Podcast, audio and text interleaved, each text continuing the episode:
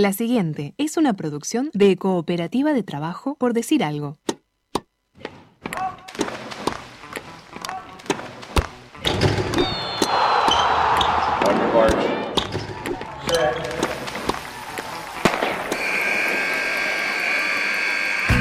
Hay deportes. Y en Por Decir Algo queremos hablar de todos. O de los que podamos desde este momento y hasta las 15. Por Decir Algo.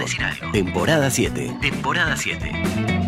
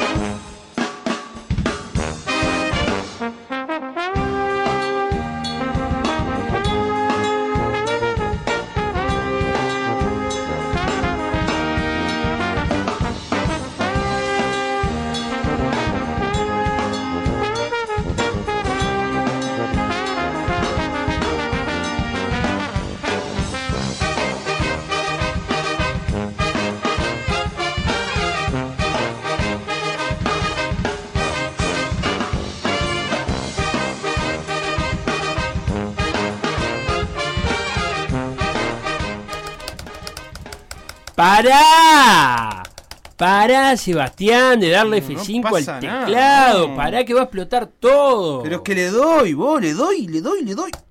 Y nada. Qué fuerte que apretá la... Pero no pasa Pero, nada. ¿Qué quieres ver? ¿El guion? Está en la carpeta de septiembre. No, el guion lo tengo. ¿Qué querés? ¿El doc de noticias? Eh, no, el doc de noticias lo tengo. A ver, Pero por, pero no pasa pero por nada. Dios, deja de darle al teclado. Va a Eh. pasar la tecla para el otro lado. Pero es que no aparece nada, es raro, Felipe. ¿Qué querés ver? Quiero ver si llega el TMS, si se confirma mi fichaje para Platense.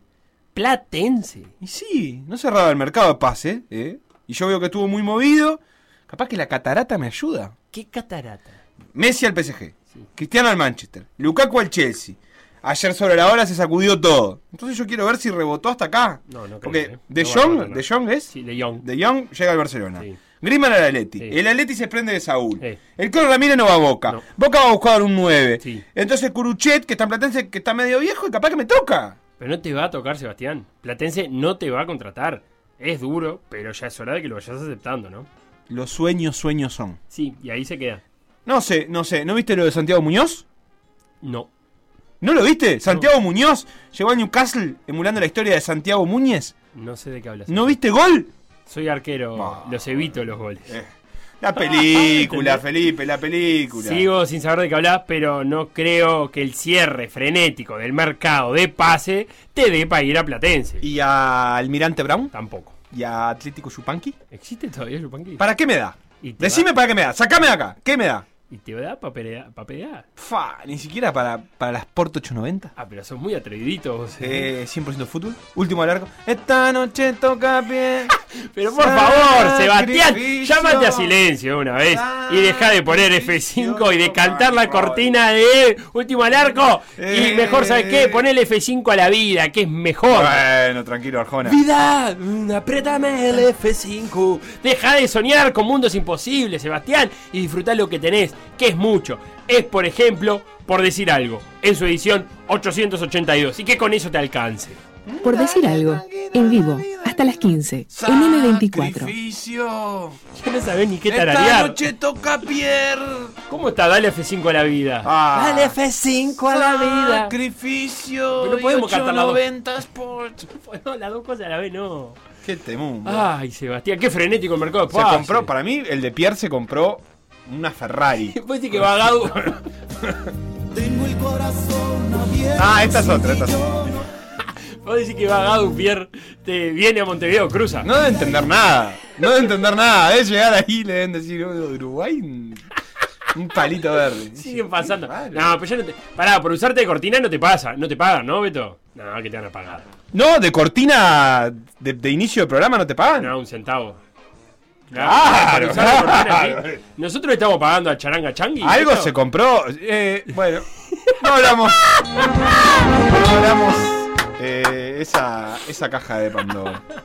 Ah, qué frenético el mercado de pases ayer. Terrible, Sebastián. terrible. Y me Porque gustaría. fue a tres bandas, eso. Vamos a contar por Contá, lo menos eso que pasan dijimos. limpio, pasan limpio. Ayer eh, no lo pude escuchar en vivo, pero lo escuché después.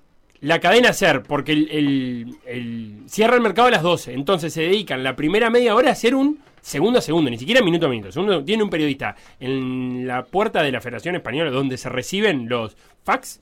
¿Te acordás que hace un par de años pasó que el de De Gea llegó. Sí, son fax, vos sabés que sí. Sí. El de De Gea llegó fuera de tiempo. ¿Te acordás? Sí. Que lo inscribieron dos, tres minutos después del. Del no- Manchester al Madrid. del Manchester Sí. y no pudo. Sí, me bueno, acuerdo. entonces con todo eso, está- eh, había un periodista diciéndome si había luz prendida en la oficina donde reciben fax, ¿entendés? Estaba ahí el tipo y decía, la luz está prendida. Y se cae la página web de la Federación Española 12 menos 3 minutos. Y entonces el conductor, Dani Carreño, diciendo, Griezmann se queda en el Barcelona. No se fue al Atlético de Madrid, no hay nada, no hay nada, no hay nada, no hay nada. Y el periodista diciéndole, la luz acá está prendida, no se fueron todavía de acá, no hay nada, no hay nada. Hasta que en un momento, Griezmann al Real Madrid. Ah, el Atlético de Pidieron Madrid. una, una prórroga en un momento para poder inscribirlo fuera de tiempo. Y eso hizo que Saúl se vaya al Chelsea. No juegan en la misma posición, pero era como una. Era tres bandas. Saúl quería irse, había pedido Sí. específicamente irse. Principalmente Se porque. sentía estancado. Porque el, el Cholo lo usaba de lateral y él es 5. Dice, yo quiero volver a jugar de 5. Y se fue a un equipo que tiene de los mejores 5 del mundo, ¿no? Kovacevic, eh, Jorginho y Kanté. Pero bueno, eh, se fue al Chelsea porque no quería ser mal. Eso se lo contó a Ibai. A la una y media de la mañana se pusieron a conversar. Entonces Griezmann se va al Atlético de Madrid y llega a Barcelona de Young. Ahora, Griezmann se va del Barcelona y Barcelona sigue pagando. Todavía no sabemos cuánto de la, de, de la ficha porque se va cedido con opción a compra, no sé si al final de la temporada o al final de la otra. Uno más uno, supuestamente. Una obligatoria, una con opción de la Leti, eso es lo que entendí yo. Y opción de compra de 40 millones. Pero el sueldo se lo pagan parte del Barcelona. Eh, 120 había pagado el Barça hace Sí. cuatro años. Eh, Sí. Fue hace cuatro años, ¿no? Fue, No, hace un poco menos, ¿no? Fue hace- se le había terminado el contrato a Griezmann. fue post eh, Mundial de Rusia, tenés razón. Bueno, ya hace tres años el Mundial de Rusia, pero sí Tres, fue después de. Fue por lo menos después de aquel Mundial, tenés razón. Cuestión es que el Barça lo que pasa es que se tiene que desprender de masa salarial, tiene que bajar sus sueldos. Entonces Griezmann cobra mucho, prefiere pagarle una parte, pero no toda, y traer a De Jong, que supongo que entre lo que le paga Griezmann y lo que viene De Jong es más barato todavía que tener a Griezmann pagándole completo. No sé, está, es un negocio raro que, hay que, tiene que hacer eh, el Barcelona para sacarse gente de Sí, arriba. cinco altas y 14 bajas, entre ellas algunos de los jugadores más pesados del plantel. No, y cosas muy raras para Barcelona, que se parece ser un equipo serio, y es que vino Emerson y se fue sin jugar. Eh, uno Tres partidos jugó. Y, y se fue al Tottenham. Y eso no- en, en un club que aspira a ser grande no puede pasar. Grande de Europa, quiero decir, ¿no? Sí, eh, claramente este acuciado por las cuentas y la economía, eh, que igual le daban para, en un momento pensaban para sostener a Messi, pero después no le daban para sostener a, A nadie. a nadie en realidad y necesitaban hacer una, una purificación económica muy grande y terminó costándole buena parte del plantel eso. Sí, el Paris Saint Germain además, eh, ya que estamos hablando de, de fichaje, sumó un lateral derecho portugués, por si le faltaba gente en el cuadro. Para mí que se aburren y, llevan gente. Eh, lo otro es, Diego Rossi se fue al Fenerbahce, el Fenerbahce de Turquía, eh, el uruguayo, y el Colo Ramírez se va a préstamo al San Etienne. Lo que habla, ayer eh, leía a Rodrigo Romano y me parecía que, tenía razón, lo que habla de lo difícil que está el mercado, porque en otros tiempos quizás el Colo Ramírez, Arezo, Torres, el Canario Álvarez, ya se hubieran ido, y se hubieran ido por una plata.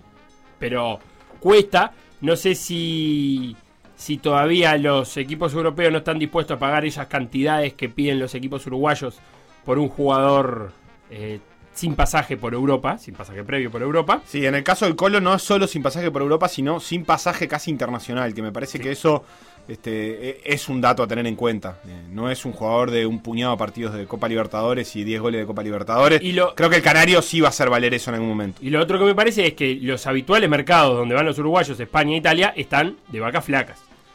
La plata ahora en Europa la están teniendo Premier, eh, Francia, eh, Premier y Francia sobre todo, Bundesliga, que no son los mercados donde suelen entrar los Sí. jugadores uruguayos. El Reino Unido cambia. inclusive que tiene la- las, las barreras para permisos de trabajo, que también Sí. suele ser una dificultad. No rellenan los equipos ingleses. No, para nada. No Y compran que relleno. Incluso los equipos ingleses tienen como, como algunas medidas de determinada cantidad de porcentaje partido en la selección mayor claro, para poder para entrar. obtener los permisos de trabajo. Entonces no, no pueden comprar jugadores por las dudas.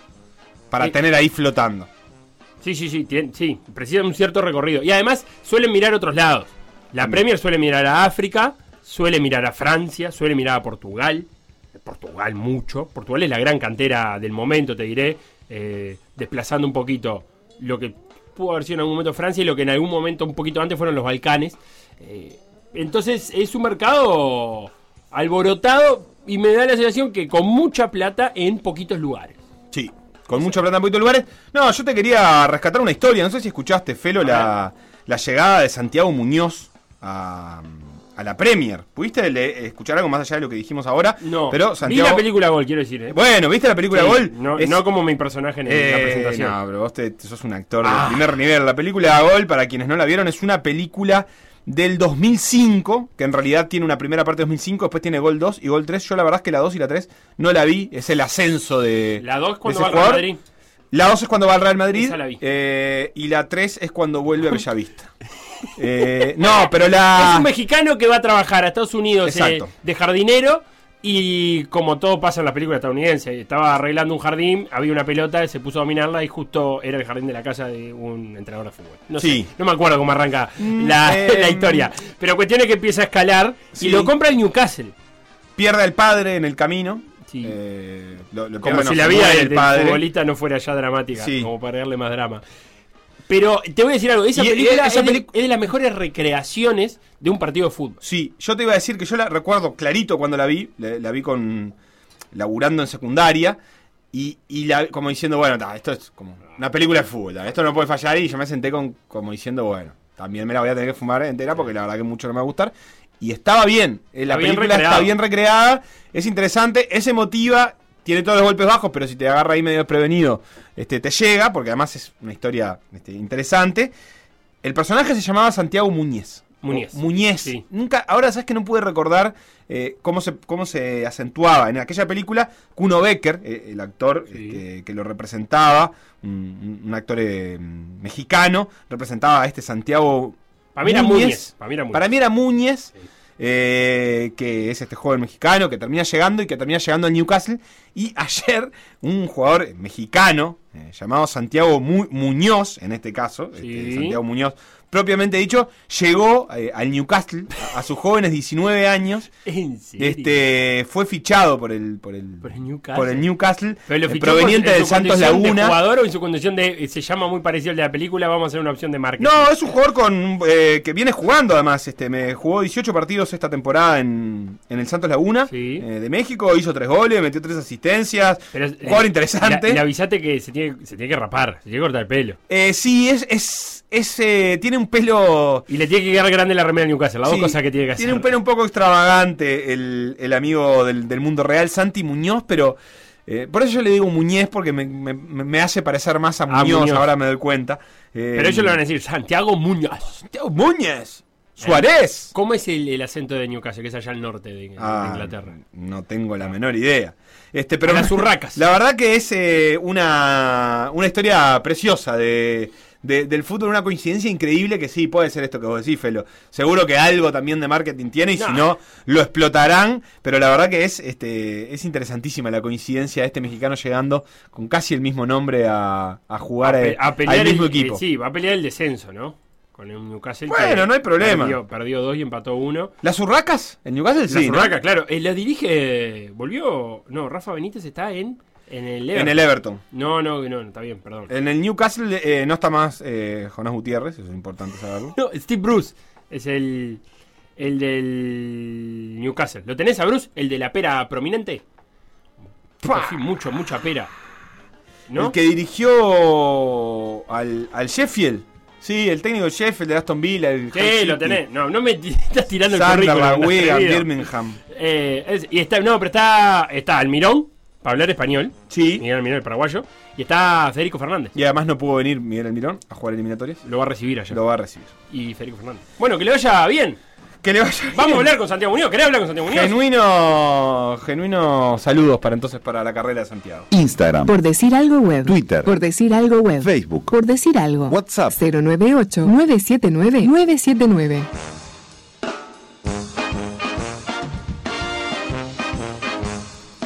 Bueno, muy bien, Sebastián. ¿Cómo estás para mañana? 22 horas, Perú-Uruguay.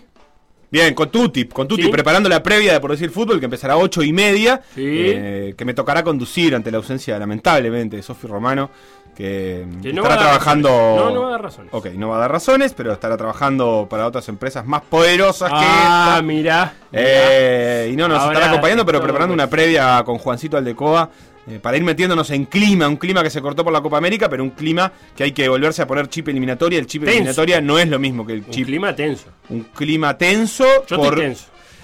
Yo creo que sobre todo porque es como una, una triple fecha que para Uruguay tiene poco lugar al error, Eh. o nulo lugar al error, porque Sí. la otra triple fecha es muy difícil Sí. y es creo que es mucho más difícil y al mismo tiempo cualquier cosa que obtengas en la próxima sirve, pero ahora no, no sirve cualquier cosa, solo sirve ganar para Uruguay en este momento y además atravesado por el conflicto en Europa con Mebol, Europa FIFA, por todo lo que ya sabemos de quién viene y quién no, Uruguay va a ser uno de los países más golpeados, sobre todo porque eh, Argentina zafó, a Brasil no le importa, Paraguay no tenía tanto que perder, Perú tiene equipo completo, Ecuador casi todo equipo completo también, Sí. eh, y Colombia tiene alguna baja. Eh, Colombia es el otro equipo que un poco la sufre, pero Uruguay es el que termina perdiendo a quizás su, me- su mejor jugador, me animo a decir, ahí si me apretás, No, no te podría decir no, que, que Cavani posiblemente sea en este momento el, el- con mejor rendimiento, o el nivel de Valverde, capaz. Ayer le tiraba un, un probable a, a- a Facundo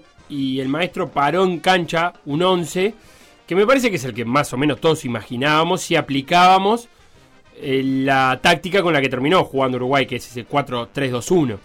Y con ese 4-3-2-1 en, en la cabeza, el maestro Tavares lo que paró en cancha fue a Hernando Mulera en el arco, Naita Hernández de lateral derecho, José Magodín y Viña de lateral izquierdo, vecino Valverde Bentancur, George Arrascaeta, Brian Rodríguez y Maxi Gómez. Eh, estos son los 11 nombres para ayer. Para mí con estos 11 se puede ser un 4-3-2-1 con de Arrascaeta y Brian Rodríguez por detrás de Maxi Gómez, pero puede ser también esto un 4-3-3. eh, con de Arrascaeta Sí. eh, yendo por un lado y centralizando cuando tenga que, que centralizar. Y no descarto que haya otras posibilidades de pararse eh, con, con vecinos llegando un poco más lejos. Mm, ¿Vos quién te imaginás de Valverde vecino Ventancura haciendo el 5? Y vecino. Vecino. Sí, habitualmente es vecino, ¿no? Pero a mí en la Copa América vecino me- de interior me gustó mucho.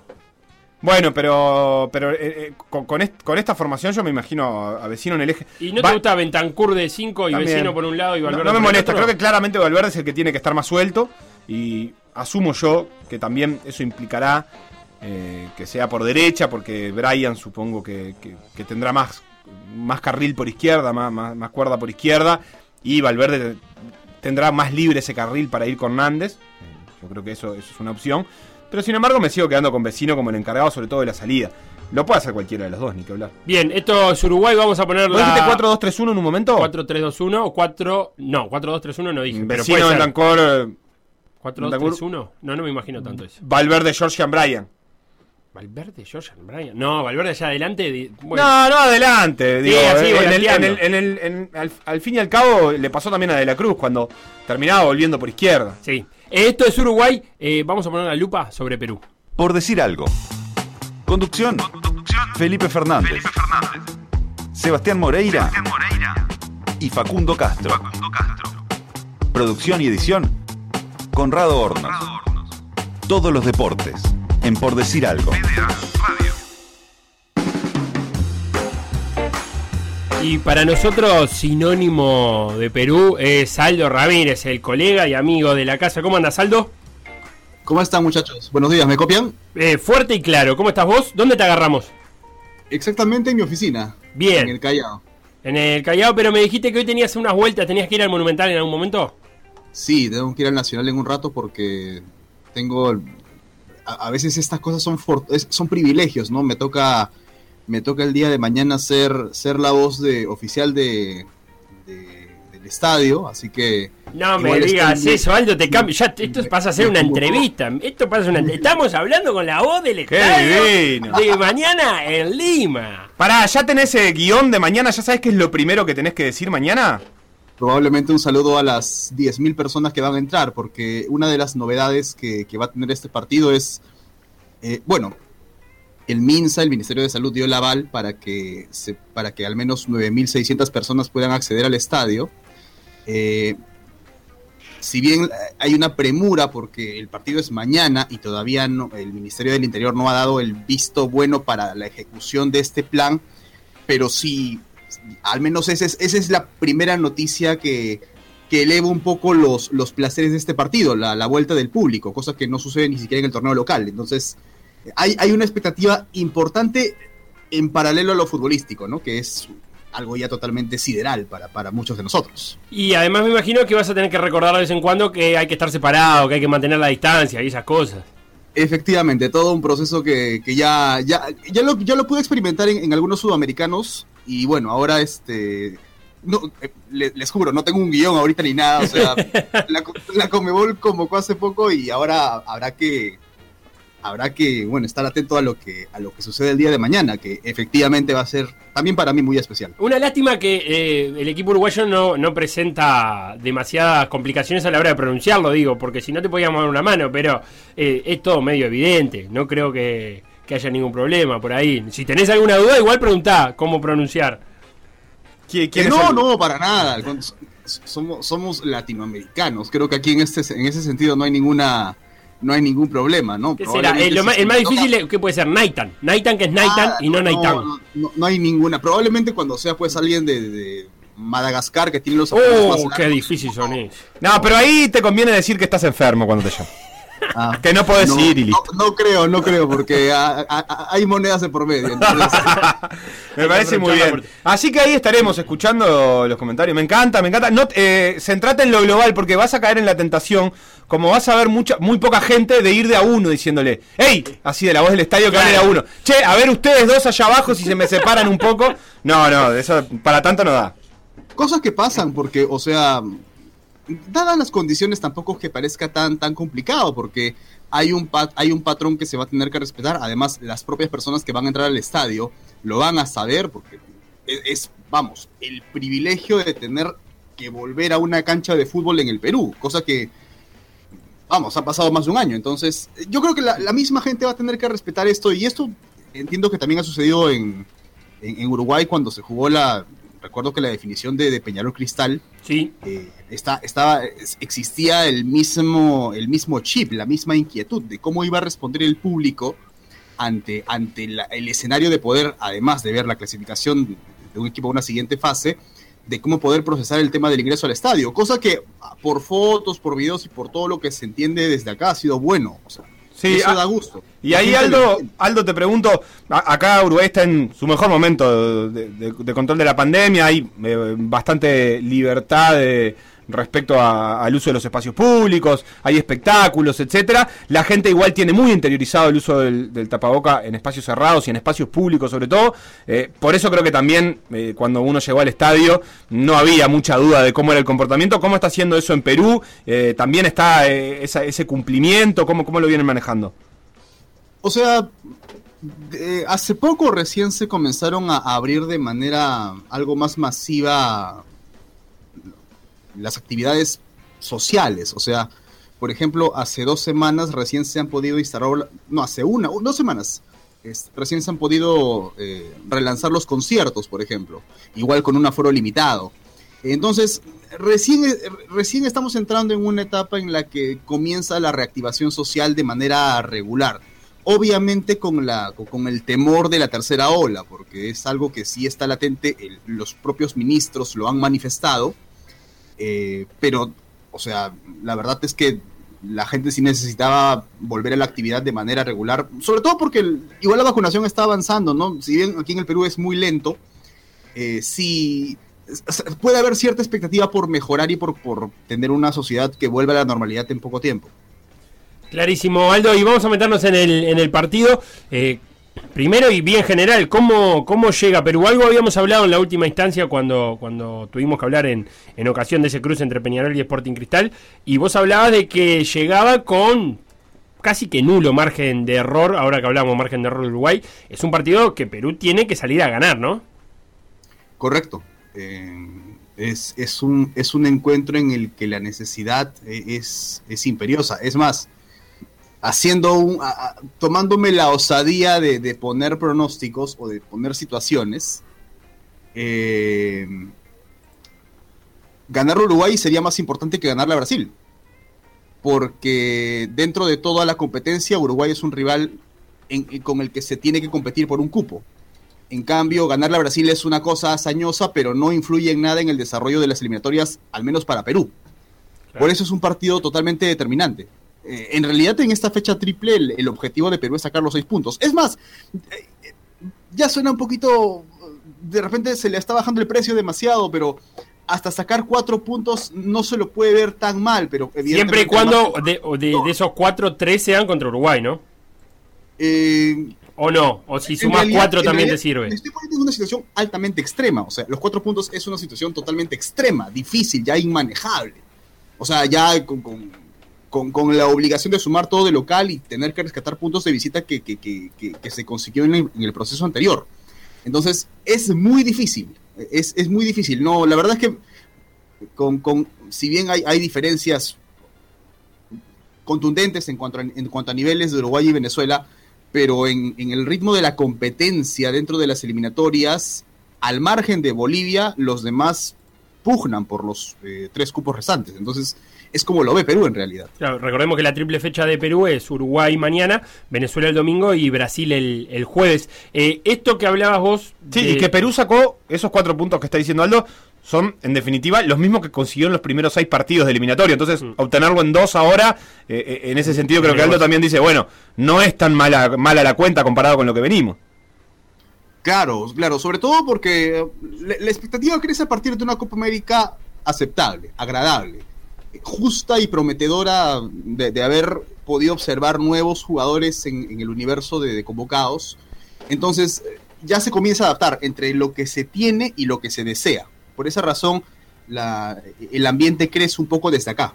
¿Y eso cómo lo cómo imaginás que lo, lo van a, a traducir en, en juego? Ve- ¿Veremos un Perú más agresivo? ¿Veremos un Perú plantándose más arriba? Eh, ¿Cómo te lo imaginas vos?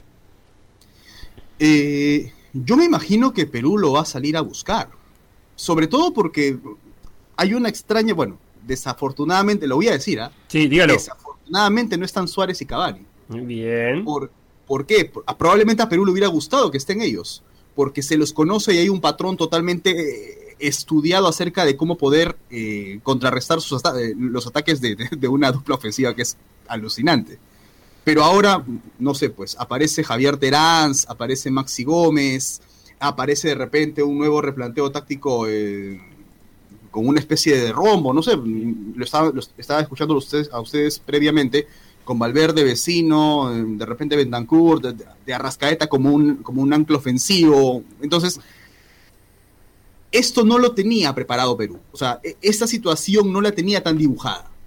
Pero eh, el- el- en el libreto estaba tener que procesar los embates de Suárez y Cavani.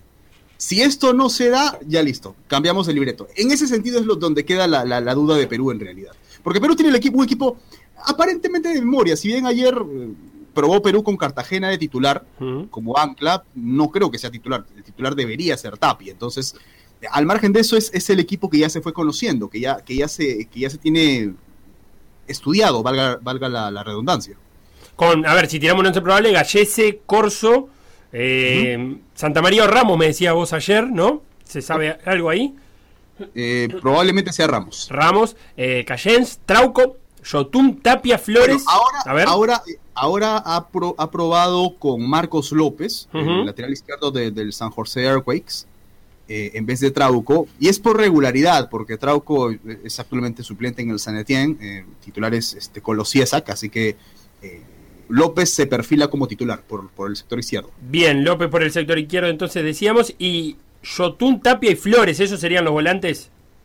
Eh, eso serían los volantes siempre que mantenga un, un- en la pizarra un 4-2-3-1, aunque Bien. probablemente, dado el cambio de sistema de Uruguay también, eh, termina apostando por Raciel García, que es un jugador que es justo uno de los jugadores los cuales han dejado una impresión muy grata de la Copa América, porque no estaba rastreado, no estaba en el universo de convocados peruanos, Bien. pero después de algunos minutos en la Copa América como que agarró cierta notoriedad. Entonces, podría ser la presencia de García, que es un volante mixto, es un volante ofensivo en realidad, pero se acopla muy bien en la, en la primera línea, o Sergio Peña, uno de los dos, haciendo un tridente con tapia de, de ancla Ujú. y Yotun por izquierda, ¿no? Una especie de volante interior por izquierda. Bien, y después la vuelta de, de Paolo Guerrero, porque la Padula está suspendido. Eh, ¿Es probable que vamos a, a Guerrero de 9?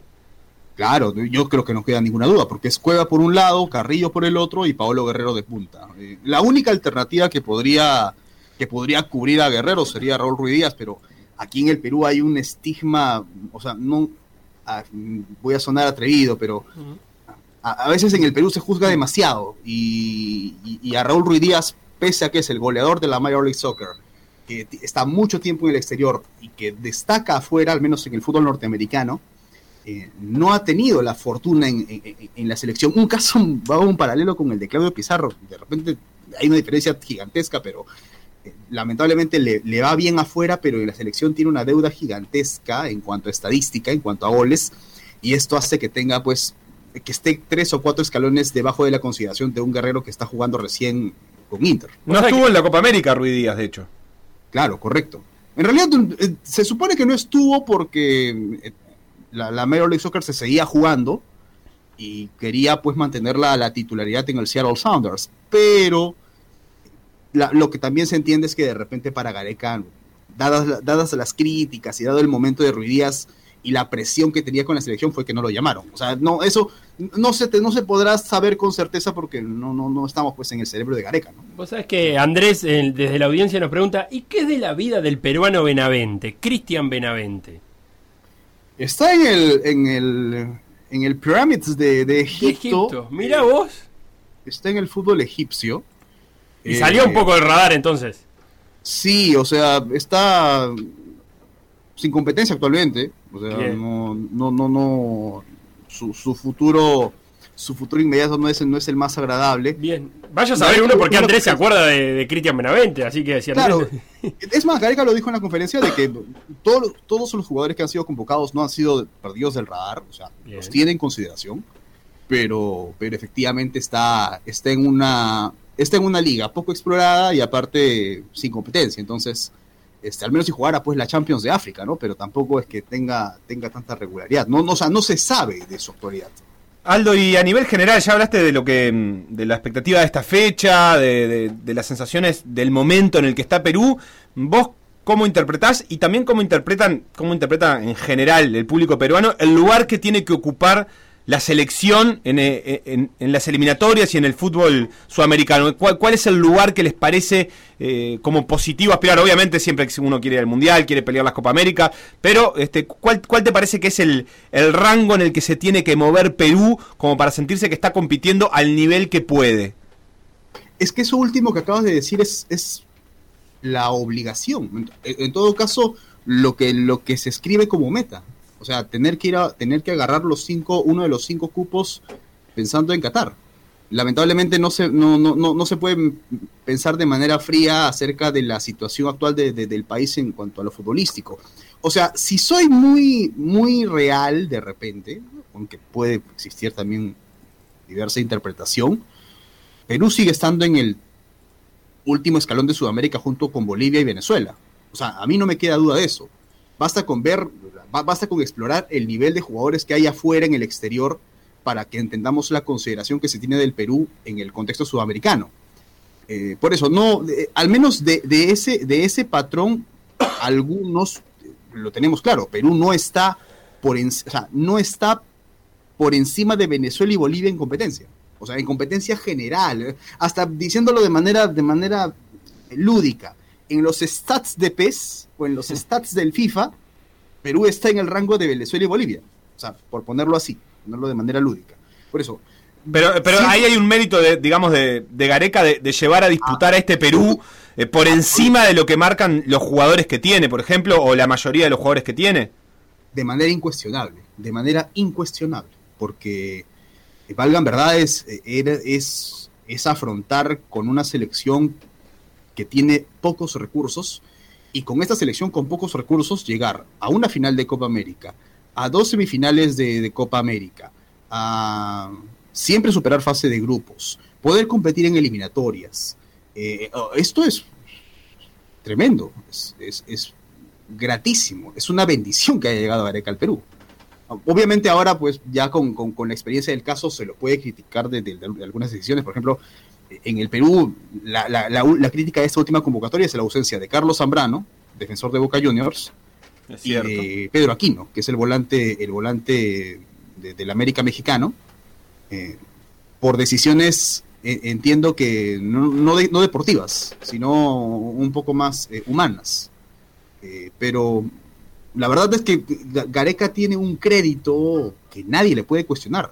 O sea, sus objetivos le han permitido poder tomar las decisiones que desee tomar, bueno, hasta que se puede equivocar de manera mucho más grave y le toque pues este afrontar esto con, con- con la valentía que corresponde, pero por ahora tiene un crédito gigantesco. Aldo Ramírez, el flamante voz del estadio del partido de mañana, mucha suerte. no en- me lo en- creo, no me lo creo todavía. En esa, mucha suerte en esa, en esa tarea y muchas gracias por estos minutos con nosotros. No, un placer. Siempre, siempre me, me da gusto poder conversar con, con- con Uruguay, poder compartir cosas que suceden aquí en el Perú y sobre todo para un partido que, reitero, es determinante. Es más importante que el partido con Brasil. Es más, ganarle a Uruguay es mucho más importante que ganarle a Brasil. No, no sé si no se va a dar probablemente, pero este, si, se, se- si se tuviera en la balanza ambos casos en igualdad de condiciones, Vos elegís ganarle a Uruguay. in- indudablemente prefiero perder 36 a 0 con Brasil, porque Brasil va a ir al Mundial. O sea, Brasil va a llegar al Mundial, probablemente llegue como primero. Particularmente creo que la, la- la Copa América ha sido un, algo, algo increíble y muy valioso de Argentina, pero creo que Brasil sigue estando tres o cuatro escalones por encima de todos los demás en Sudamérica. Eh, y esto va a pasar, por eso siento la valoración supina de este partido. Gracias, Aldo Ramírez, por este ratito. Un gustazo, éxitos. Lo que pasó en por decir algo, revivirlo en pda.uy o buscar los podcasts en Mixcloud o Spotify.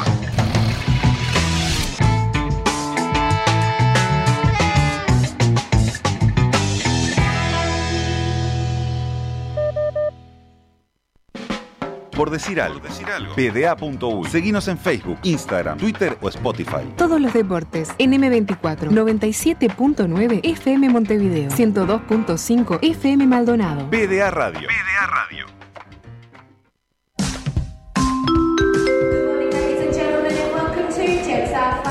Modo avión. El deporte como excusa.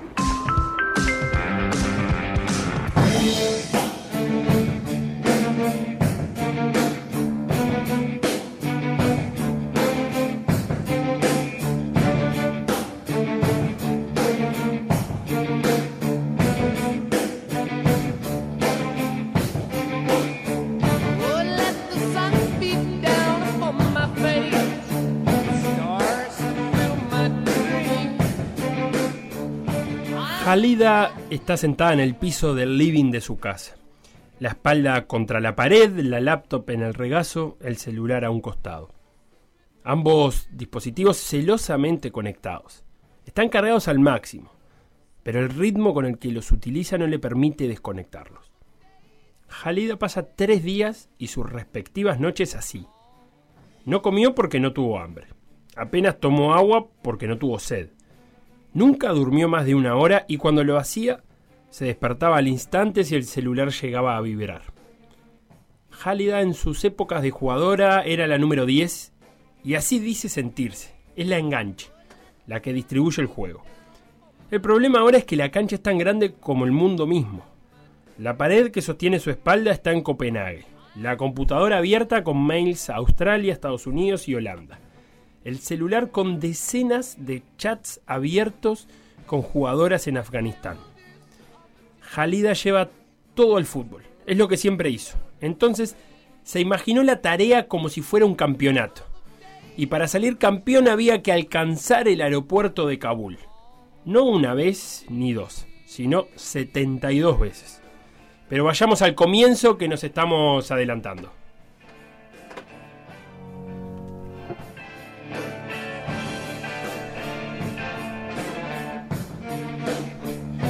Seba, vamos a hablar de Jalida Popal. Nació en 1987 en Kabul, capital de Afganistán. En aquellos años un Afganistán invadido por los soviéticos eh, que peleaban contra los mujahidines, que como todos hemos refrescado las clases de historia en estos últimos tiempos, eh, apoyados por eh, los estadounidenses en aquel momento. Aparte estamos en contexto de Guerra Fría. La madre de, de Jalida era profesora de educación física y obviamente el deporte era parte del día a día en la familia. Hasta que en 1996 los talibanes entraron a Kabul y la familia de Jalida se refugió en la ciudad pakistaní de Peshawar. Volvieron a Kabul en 2001 con la caída del régimen talibán y la adolescente Jalida ya jugaba al fútbol y no tenía muchas intenciones de dejar de hacerlo. Pero tampoco era patear pelotas y que se armara un partido en la capital afgana. Fueron años de fútbol femenino clandestino hasta que decidieron empezar a desafiar algunas costumbres y se juntaron algunas niñas, adolescentes, jóvenes, a jugar en los parques de Kabul. Los vecinos no se lo tomaron muy bien, las recriminaciones sucedían a diario, pero ella siguió para adelante. Impulsó la creación de la Liga Femenina Afgana y en 2007, 2007 la creación de la selección femenina. En 2010 esa selección femenina jugó su primer torneo oficial, el Campeonato Surasiático de Fútbol, que se desarrolló en Bangladesh. El debut no fue muy auspicioso. 13 a 0 ante Nepal. Un saludo al profe Pinero. Pero para la segunda fecha lograron un empate 2 a 2 contra Maldivas. Y bueno, con ese puntito por lo menos decoraron el primer torneo oficial de una selección femenina de fútbol afgana. Las amenazas a, Jalida nunca pararon, todo lo contrario, se intensificaron. Tanto que en 2011 tuvo que exiliarse. Primero fue a la India y luego a Dinamarca, donde vive actualmente y donde empezamos a contar esta historia. Por aquellos años, 2011, las jugadoras se juntaban a entrenar en una base militar hasta que un día, a la hora a la cual habitualmente jugaban, explotó una bomba. No hay casualidades en Afganistán. A partir de eso, la selección no volvió a jugar de local en su país. Pero Jalida sigue conectada con su país y con el fútbol femenino en particular. Le propuso a la marca de ropa danesa Hummel que diseñara las camisetas para la selección femenina con hijab. Y además hizo las gestiones para que la entrenadora estadounidense Kelly Lindsay se convirtiera en la directora técnica de la selección afgana, cosa que hizo en 2016 y mantuvo hasta el 2020. Sumemos una perla más a ese collar de batallas. En 2018 libró una batalla de esas que cambian el mundo. Juntó a varias jugadoras y denunciaron por abuso sexual al presidente de la Federación Afgana. Voy de nuevo. Mujeres denunciando a un hombre en Afganistán. Era revolucionario y lo fue. Y lo dejó claro, que así sea. Lo hacía para dejar ese mensaje, que se podía hacerlo, que las mujeres podían denunciar a los hombres. La FIFA suspendió de por vida al presidente de la Federación Afgana, aunque logró huir del arresto y se encuentra actualmente en paradero desconocido. Entonces llegamos a los últimos sucesos. Estados Unidos comienza a retirarse, el gobierno afgano se rinde al avance talibán, que en pocos días controla todo el país. Halida cuenta que ahí tuvo dos opciones. Sentarse a llorar mientras escribía algún posteo en las redes sociales hablando de lo terrible de la situación. O, porque siempre hay uno, hacer lo que mejor le sale. Armar un equipo y salir a la cancha. El objetivo era sacar del país a las jugadoras de la selección femenina de Afganistán. Para eso llamó a la entrenadora Lindsay a ver qué podía hacer con sus contactos estadounidenses. También llamó al presidente de la FIFPro, Baer Hoffman, y a la abogada que había actuado en las denuncias contra la Federación Afgana, Kat Cray, que también trabaja para FIFPro. Se juntaron los cuatro y trazaron un plan. Lo primero que hizo Halida fue contactar a todas las jugadoras y pedirle dos cosas. Borrar toda la foto de las redes sociales donde estuvieran jugando al fútbol y quemar los uniformes de juego. Además, identificaron a las jugadoras de mayor perfil, las más conocidas, que a su vez eran las que estaban en mayor riesgo para ser las primeras en esconderlas. Baer se contactó con un grupo en Australia que estaba en la misma sintonía, trabajando para sacar atletas de Afganistán. Este grupo australiano era la ex nadadora olímpica canadiense Nikki Dryden, y que actualmente es abogada especializada en derechos humanos, el ex futbolista australiano Craig Foster y la ex esquiadora Sally Stegall, que es actualmente parlamentaria australiana. Esta conexión entre los dos grupos permitió generar dos documentos. Una carta donde, por un lado, de la mano de Sally Stegall, Australia se comprometía a darle asilo y otra segunda carta donde FIFPro explicaba el riesgo que corría la persona portadora de esa carta si se quedaba en Afganistán. Con esas dos cosas debían presentarse las jugadoras al aeropuerto. Pero quedaba la parte más difícil que era llegar al aeropuerto, como todos vimos en las imágenes.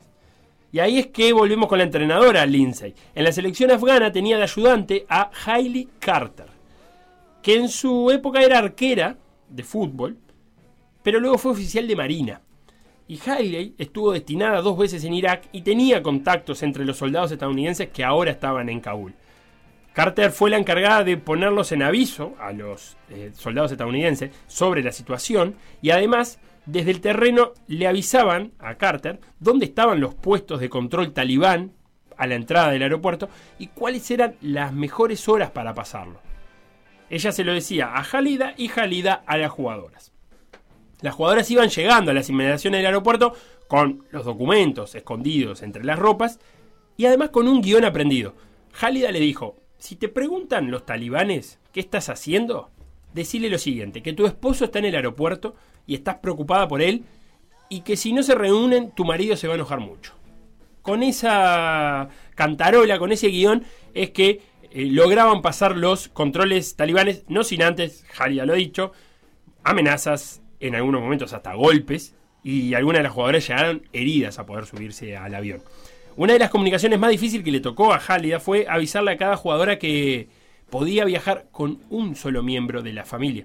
Para eso usó su propia experiencia, porque cuando ella se fue exiliada, tuvo que dejar la familia atrás y cuenta que incluido su abuelo, al que siempre le prometió que lo volvería a ver, pero que sabía que iba a ser una promesa incumplida y que iba a quedar debiendo.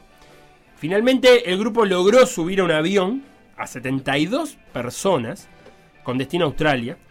Halida hizo mucho, pero además no se guardó nada.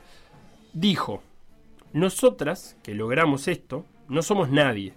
Yo soy una jugadora, Lindsay es una entrenadora, pero no somos miembros de ningún organismo ni gobierno. Estoy enojada con la FIFA, con el Comité Olímpico Internacional, con la Confederación Asiática de Fútbol. Solo se limitaron a decir que estaban monitoreando la situación. Ellos saben que las jugadoras estaban en peligro y lo siguen estando y no hicieron nada. Luego de esas tres noches, con el deber cumplido, el cuerpo a la miseria y los ojos a punto de llorar, Halida se levantó.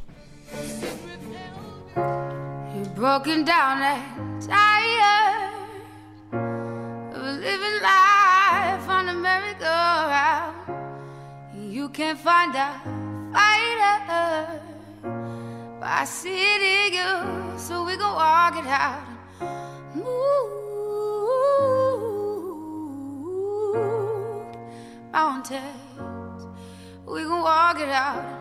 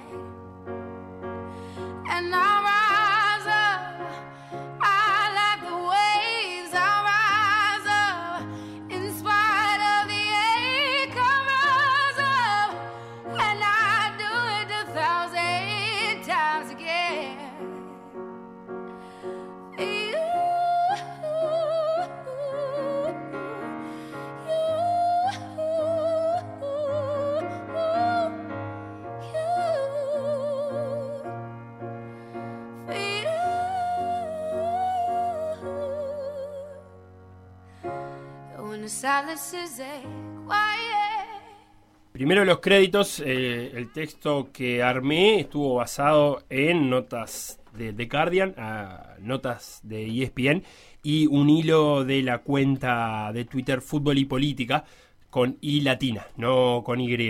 Para completar eh, esta, este modo avión sobre Afganistán y el deporte, tenemos en línea a Alfredo García Morales, que ayer lo escuchaba en una entrevista en No Toquen Nada. Alfredo viajó a Afganistán en noviembre del 2008 para diseñar, implementar y supervisar un programa que tenía como objetivo ofrecerle ayuda psicosocial y apoyo económico a mujeres autoinmoladas de la región oeste del país. Alfredo tenía entre sus tareas eh, reclutar y entrenar a todo el personal y la recaudación de fondos para financiar todo el programa. Y en 2009, bajo la Organización Internacional para las Migraciones, dirigió otro proyecto en el este del país que se encargaba de proveer asistencia a familias y comunidades que sufrieron pérdidas como consecuencia directa de operaciones militares. Y ahí Alfredo realizó estudios para identificar las áreas y grupos que habían sido afectados y gestionó más de un millón de dólares, eh, llegando a asistir a unas 25 personas por mes. Así que Alfredo, con, con esta presentación te doy la, la bienvenida. ¿Cómo andás? Y muchas gracias por atendernos. Hola, ¿cómo andan? Eh, ¿Me escuchan bien? Ahí te escuchamos, te escuchamos bien, Alfredo. Eh, decíamos, en 2008 y en 2009 te tocó en Afganistán, ¿eso es correcto? Eh, sí, no, 2008, princi- a fines del 2008, 2009 y 2010. Eh, yo me volví a Uruguay en 2000, fines del 2010, en diciembre del 2010. Bien, y, yo te, eh, te preguntaba ayer, y que fue lo que motivó esta, esta llamada, eh, que me contaras cómo era el vínculo de, de- del deporte en las en, en, en la zona donde te tocó, porque nosotros contábamos ahora la, la historia de Jalida, que es una historia bien de Kabul, de una madre profesora de educación física, algo que me imagino yo que debe ser muy difícil de ver en otras zonas de Afganistán. Eh, entonces, quería saber eso también, cómo es la relación del deporte en la zona donde vos estuviste en Afganistán. Bien, eh, antes me, gustaría comentarte que, la verdad que, la valentía de, esa chica es, admirable, más to- tomando en cuenta que para los talibanes eh, el adulterio es cuestión de vida o muerte y que eh, la violación en Afganistán, eh, cuando una mujer que decide denunciarlo, eh, debe presentar tres testigos masculinos presenciales de la violación. O sea, en- de hecho es absolutamente imposible poder denunciar una violación. Eh, Claro, entonces esa, esa denuncia del presidente de la federación era marcaba un nuevo rumbo, ¿no? Era como una era algo bien fuerte, me imagino yo, en ese momento en Afganistán. Exacto, era, era to- todo, un cambio de timón muy importante, muy fuerte, por eso eh, rescato lo, lo- lo- que tú contabas y, la valentía, para que la gente entienda la valentía de esa mujer en, en- poder hacer eso, ¿no? Este, pero bueno, yendo un poco a la, pregunta que me hacía, eh, el deporte en Afganistán no es algo que esté eh, en, la, en la cultura general, o sea, se- se- a partir del- de, la invasión de Estados Unidos del 2001, eh, fueron do- fue donde se empezó a, cultivar un poco más el deporte, eh, los talibanes lo, lo tenían prohibido, y, y bueno, a partir de ahí la, se, se- que Afganistán se occidentalizó un poco, digamos, eh, empecé- empezar- se empezaron a ver deportes. El primer año que yo estuve trabajando allá, estuve trabajando en el oeste, y, y en el oeste son más que nada de la etnia Hazara, y no había un deporte eh, que, su- que, que se practicara en, la- en las ciudades. El deporte más próximo eh, estaba un poco más en el norte, que es el Buzkashi, eh, que es un deporte tradicional de, esa zona, no es específicamente afgano, pero en Afganistán es el deporte nacional. Eh, y bueno, y después en el segundo año, cuando yo me fui al, al este del país, a la ciudad de Jalalabad, eh, ahí sí el, el, el cricket eh, es, bien protagonista eh, en todos los, los días feriados o festivos eh, afganos, donde muchísimos de ellos se juntan en las plazas, eh, bueno, las plazas que en realidad son campos abiertos nada más, eh, a jugar el cricket. Y, y bueno, y, ha generado, creo que el, el- a partir del 2004 fue que, que el cricket comenzó como, como un deporte de- nacional, eh, con una selección nacional que, que tuvo participaciones a nivel internacional. Eh, em, por las dudas, Alfredo, el, el Buzkashi es ese deporte donde eh, se hace a caballo y, y hay que llevar. eh, leí por ahí que es como una cabra sin cabeza ni piernas de un extremo a otro de la cancha, eh, tratando obviamente de que tu rival no te saque, no te saque esa cabra. Sí, sí, es, es muy divertido, además lo viven con, con extremada pasión. Eh, es como tú decís, es con una cabra que le sacan eh, dos de las extremidades, generalmente las las delanteras, eh, y la cabeza, y tienen en un... En un eh, lo- la particularidad es que no es un campo finito, o sea, no tiene límites el, el campo. Eh, a, a X distancia se pone un, un palo donde los participantes tienen que, ir- que pasar con, con, el animal eh, alrededor del palo y volver al punto de inicio.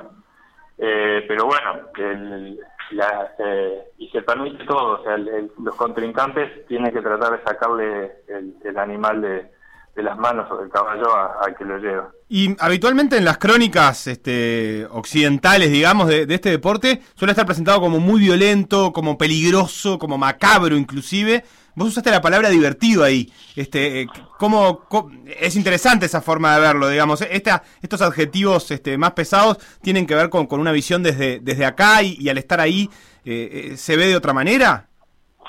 Mira, yo la verdad que no soy experto en, deportes. eh, lo que yo eh, viví fue ver un partido y era bastante, o sea, como te digo, era, era demasiado pas- pasional para, para lo que lo participaba, que los, participantes.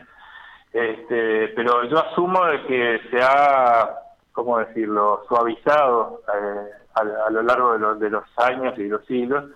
Eh, quizás originalmente era un deporte violento. Eh, tengo tengo ideas o referencias de que sí, incluso con muertos eh, en otras épocas, pero hoy en día eh, es un deporte que, que se ha, no sé, civilizado, por decirlo de una manera, y se, se juega, e incluso hay, hay a modo de exhibición, o sea, se, hacen partidos y va gente pública a verlo, ¿no? Eh, Alfredo, lo otro que quería preguntarte es por la relación de las mujeres en la práctica deportiva. Contábamos un poco en la historia que no es algo sencillo ni de ver ni de practicar para las mujeres en Afganistán.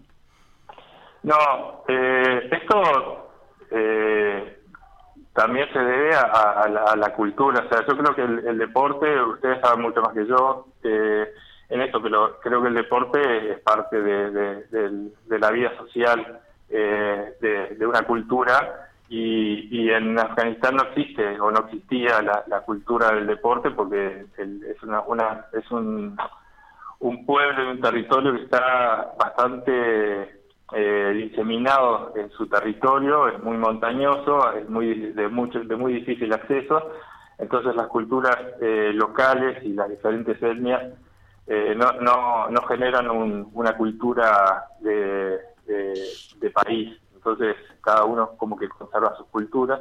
Y en ellas no, no se ha destacado por, por fomentar el, el deporte.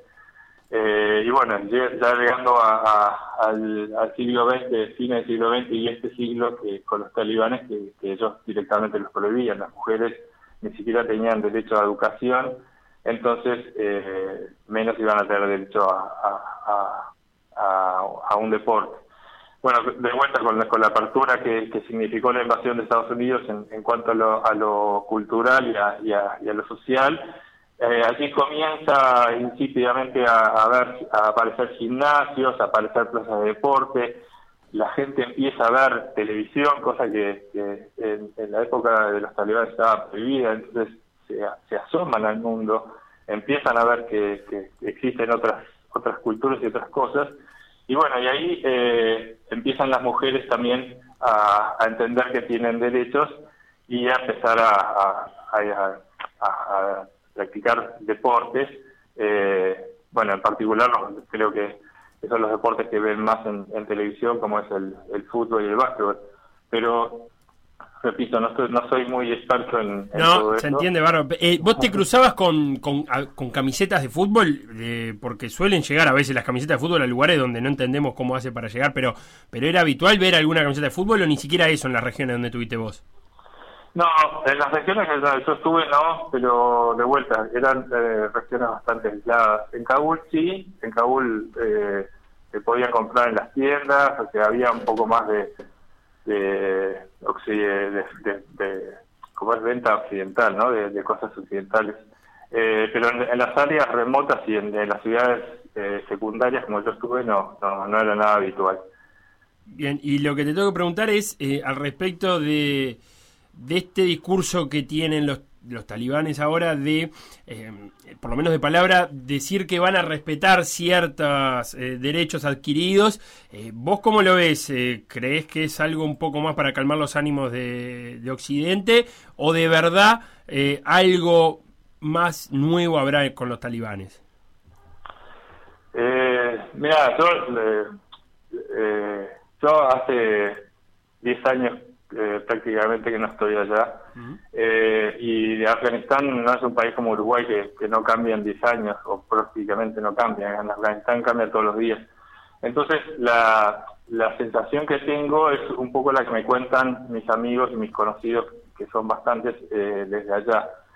Eh, ent- entienden ellos y yo entiendo también que eh, lo que están la, la apertura que están diciendo es una apertura es, es están, lo están diciendo para, para tener una buena aceptación internacional pero que de hecho eh, no va a ser así. De hecho ya están aplicando eh, la sharia como, como ellos la entienden. Eh, están prohibiendo que las mujeres vayan a trabajar, están prohibiendo que las mujeres vayan a la escuela y entonces eh, todo indica que va a ser igual. Y yo creo que va a ser peor, incluso porque entiendo que haber ganado una guerra eh, a los Estados Unidos y a la OTAN y a con ello a todos los países de, Europa pueden valentonar a cualquiera. ¿Y quién le va a, quién le va a decir ahora a los talibanes que, que han ganado esta guerra que no pueden hacer lo que quieran? Eh, amenazas de Estados Unidos que no se van a concretar porque Estados Unidos ya dijo que se retira y no va a volver a invadir Afganistán porque los talibanes eh, mm, no le reconozcan los derechos a las mujeres. Entonces, eh, te diría con certeza que, que va a ser igual o incluso peor. Alfredo García, uruguayo, con un pasaje en viviendo en Afganistán, él contaba, fin del 2008, 2009 y 2010. Muchísimas gracias por acercarnos eh, tu mirada y por ayudarnos a pensar un poco el contexto. Arriba, bueno, muchas gracias a ustedes y está bueno que se, que se difunda la, la problemática de, de otras culturas, este, en estas culturas que, estamos acostumbrados a que, que todo es muy, muy normal, por decirlo de alguna manera. Muchas gracias. Arriba.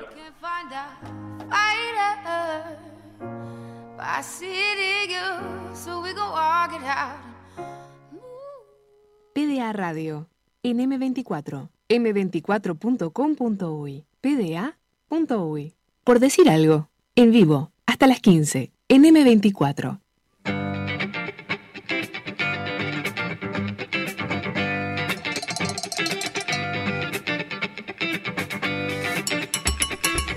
Escuchábamos a la gran Nati Peluso, Sebastián, linda elección, ¿eh? Te hace, Sí. falta, te hace falta coraje. Te hace falta coraje. Me falta coraje. ¿Por qué, ¿Por qué hace eso, Lautaro? Coraje. ¿Por qué hace así? Ella canta así, yo no tengo la culpa. No, no canta así.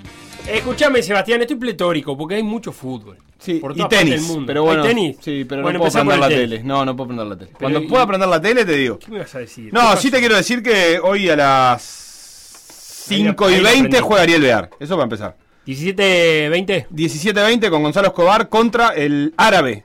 Pakistaní, Saudí. otra vez. Igual que, se- igual que Facundo, el mismo error. Aisamul Kakwarish. Escuchame, la bandera Y Johnny saudí Omara. es inconfundible, es verde con letra. Es la única bandera del mundo que tiene letras. Uy, qué tema que sacaste. Seguro que no. Eso ya te lo, te lo digo que no. Bueno, decime otra. ¿La de Brasil? Ah, no, en el escudo. ¡Ah! ¡Ah, bueno, cambia la regla! ¡Cambia la regla! No, cambia la regla cuando perdés. No. Cambia la regla cuando perdés. Pero bandera con no vale escudo, más los no. dentro del arco. Ah, bueno, no. Bandera no. con escudo, no. Pero, ¿Qué escudo? Y ¿Qué de- Brasil, el no es escudo un ese. escudo, es, no, un, listón eh, en el planeta Tierra. Sí, Yo sí, qué sí, sé. orden y progreso. Pero hay más, seguro que hay más No, banderas. me refiero en el estampado de la bandera. No, bueno, pero vos te referís en lo que querés. eh, hay, seguro que hay más. Bueno, eh, tiene una oración. Eh, no hay eh, una oración. Ahora se me va el nombre, lo, que dice la oración saudí. Cuestión es toda verde y vos estás viendo una bandera pakistaní. Y le dije lo mismo a Facundo ayer. ¿Cuándo viste a un saudí jugar al tenis vos? Yo nunca vi a un saudí hacer nada. Bueno, Felipe. pues jugar al tenis menos. No juegan al. Ahora solo voy a dedicarme a buscar otra. No, sí, con, con, con letras están todas las de. Islas. Vírgenes Británicas. Todas las de Centroamérica, El Salvador, eh, Guatemala, Nicaragua. No. Ah, Sí. pero, ah, bueno, pero eso es distinto. Ahí sí Ah, son ¿ves? escudos. ¿Ves? Pero la de Brasil para mí no es el escudo. De Bueno. todas maneras, no sé si todas esas tienen letras. No, algunas tienen eh, de inscripciones de esas. Que, sí, pero yo me refería al en el estampado de la bandera. Ahí, Arabia Saudita. Tiene un eh, letras blancas y una espada ahí para subrayar. La de la Valleja. Subraya. Donde va a jugar el loco Breu, ¿viste? Sí, lo vi, lo vi, eh, me gustó. Pero bueno, ¿me vas a hablar del US Open? Te voy a hablar del US Open que tiene ese partido que te decía, partido de dobles, eh, partido de primera ronda contra esta dupla eh, británica, Pakistaní británica, sí. eh, neocolonial. neocolonial. Sí. ¿Te sirve? Sí, porque Este, aparte recordemos, Pakistán. No, no. Yo iba a decir alguna cosa. A ver, Pero no, ¿qué no. querés decir de No, Pakistán? No, no iba a decir nada. Pakistán es la parte musulmana de la India. Sí, Pakistán es una república islámica, Sí. oficialmente islámica, digamos. Es la, la Pero parte, no tengo muy claro qué hizo Reino Unido ahí en Pakistán. Por eso me. pero eh, fue propiedad de, Sí, de Reino claro. Unido. Sí, sí. Eso ni Este, hablar. eh, 100 años de, de dominio británico. ¿100? ¿Lo estás leyendo ahí? Sí, Está. sí, sí, estaba chequeando esa cantidad de años. Eh, recién en el. Después de la Segunda Guerra se independizó Pakistán. Lo único que sé es que entre Pakistán e India está Cachemira.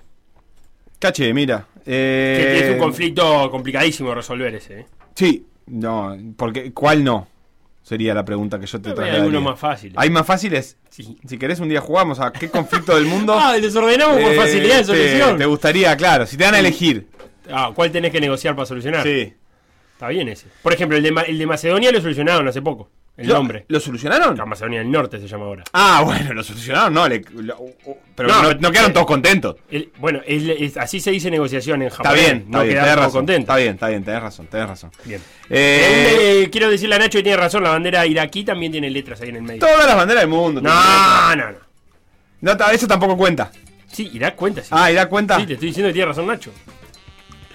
¿Qué me vas a decir de US Open? Eh, US Open, Felo, eh, ¿tenés expectativa por el US Open? Por, la, Sí. por ver si. ¿En serio? Si no me cayó en el medio de la, de la... No, Djokovic me cae muy mal. Eh, No, no- Bueno, pero nada, entonces tenés expectativa cero. de que no gane el Grand Slam. No, no, tampoco me genera rechazo. ¿Qué te crees, Nova Djokovic? ¿Que me va a generar rechazo a mí? ¿Gente que sos tan importante en mi vida que tengo que esperar a que pierda? No, bueno, pero se puede dar un hecho inédito para el tenis masculino de la era abierta, tampoco tan inédito, que sería que un, mismo tenista gane los cuatro torneos y eso empieza ahora. En realidad ya Sí. empezó porque este, ya, ya empezó el torneo y Novak Djokovic ya ganó, le ganó en primera ronda a Rum, eh, perdiendo un set de todas maneras. Arrum, A Rum. arrum bamba. Eh, Dios mío. Qué lindo Y tiene partido, obviamente siempre va a ser favorito, tiene partido de segunda ronda todavía contra ningún tenista importante, Obviamente. contra Greg Spur, pero recién en la tercera podría cruzarse con Kei Ni- Nishikori, que sería como el Eh. primer tenista pesado, aunque eh, no está eh, Nishikori tampoco en su eh, momento de esplendor. Su cuarto de hora. En su cuarto de hora. Este, pero por ese lado del cuadro viene, pero si no te da ganas, no te, no te cuento, Felo, de esto. Yo lo que te quería decir es eso. A mí me, me dieron ganas porque el US Open es un torneo aparte que tiene buenos horarios para ser visto desde acá. Eh, a mí me gusta. Yo el- te voy a decir algo.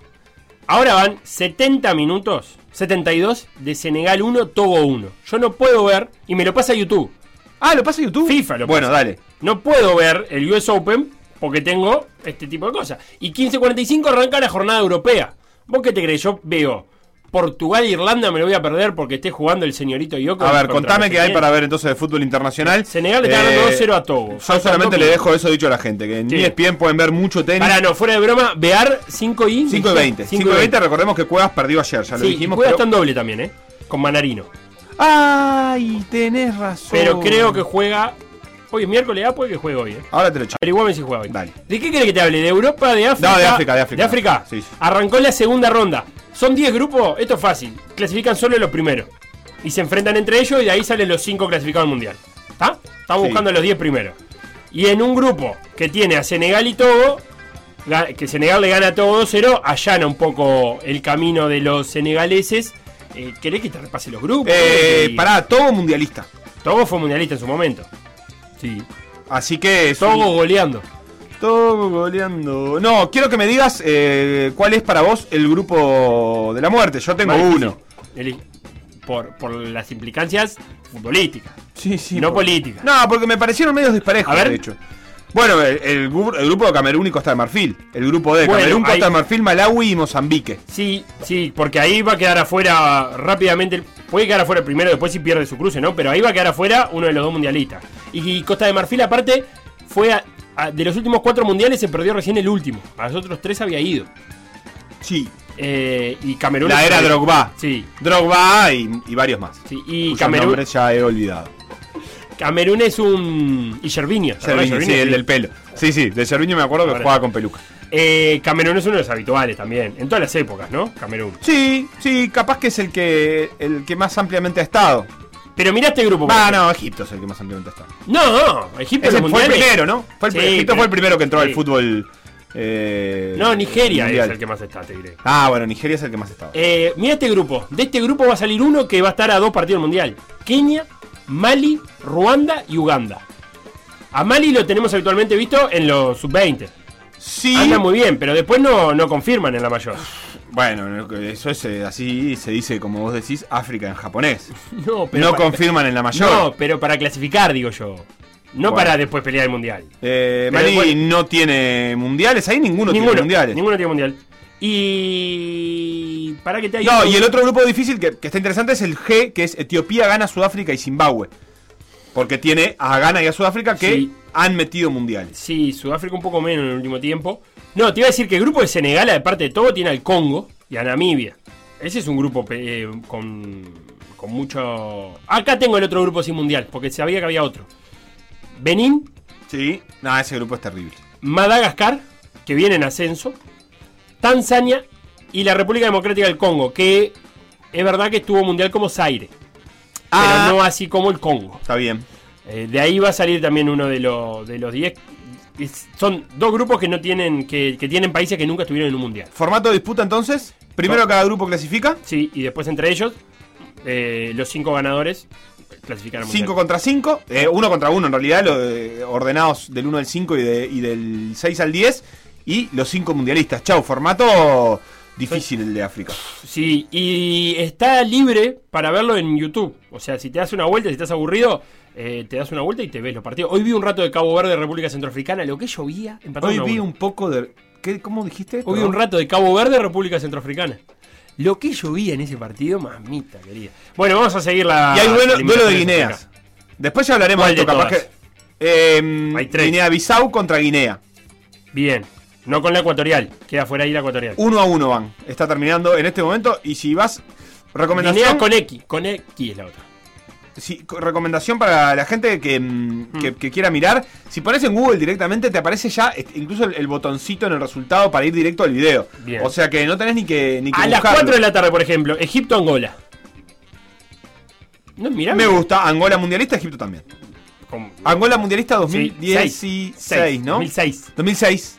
No, no, no, no. no. Más 2010 acá. en Sudáfrica, ¿no? Más acá. No. Más acá. No, señor, está equivocado. ¿Están allá? Sí. ¿Tan viejos estamos? ¿Cómo no, cómo no va a ser? Pero, eh, Me muero. pero, pará, vamos. eh, Sí, do- 2006. Y Sí, 2006. ¿No te acordás? Jugó contra Portugal, contra su colonia.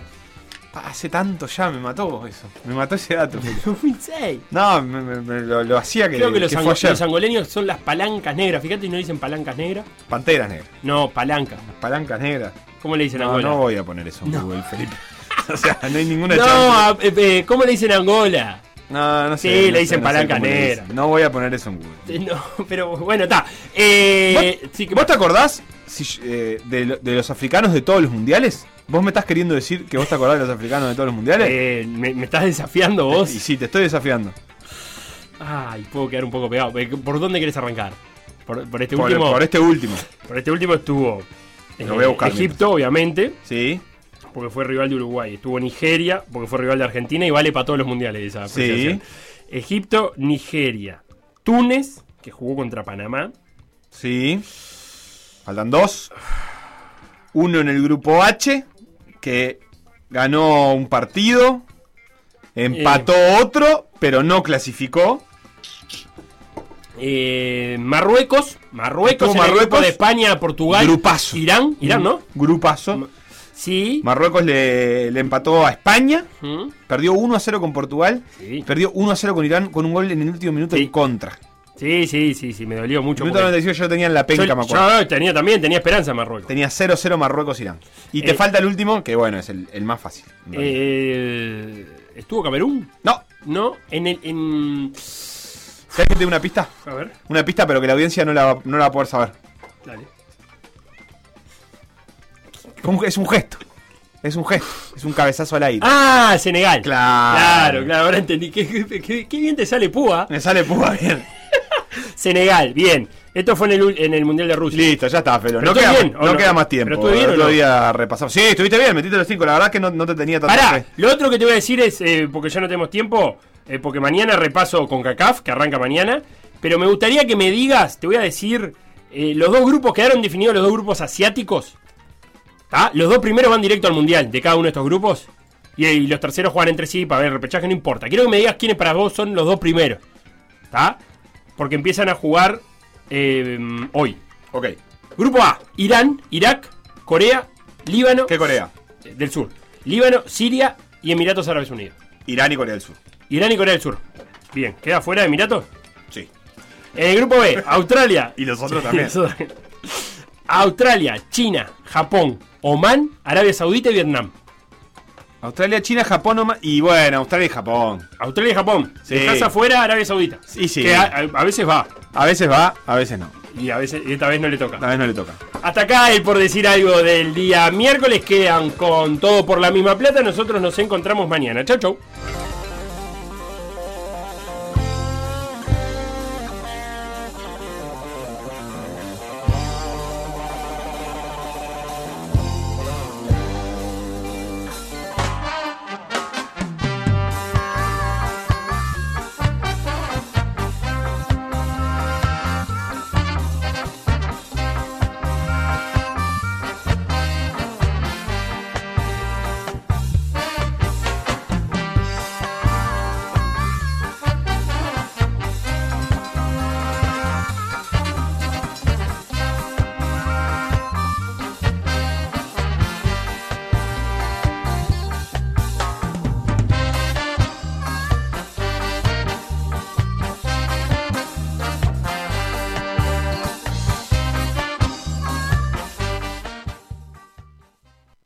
Escucha M24. 97.9 FM Montevideo, 102.5 FM Maldonado. La FM con identidad uruguaya.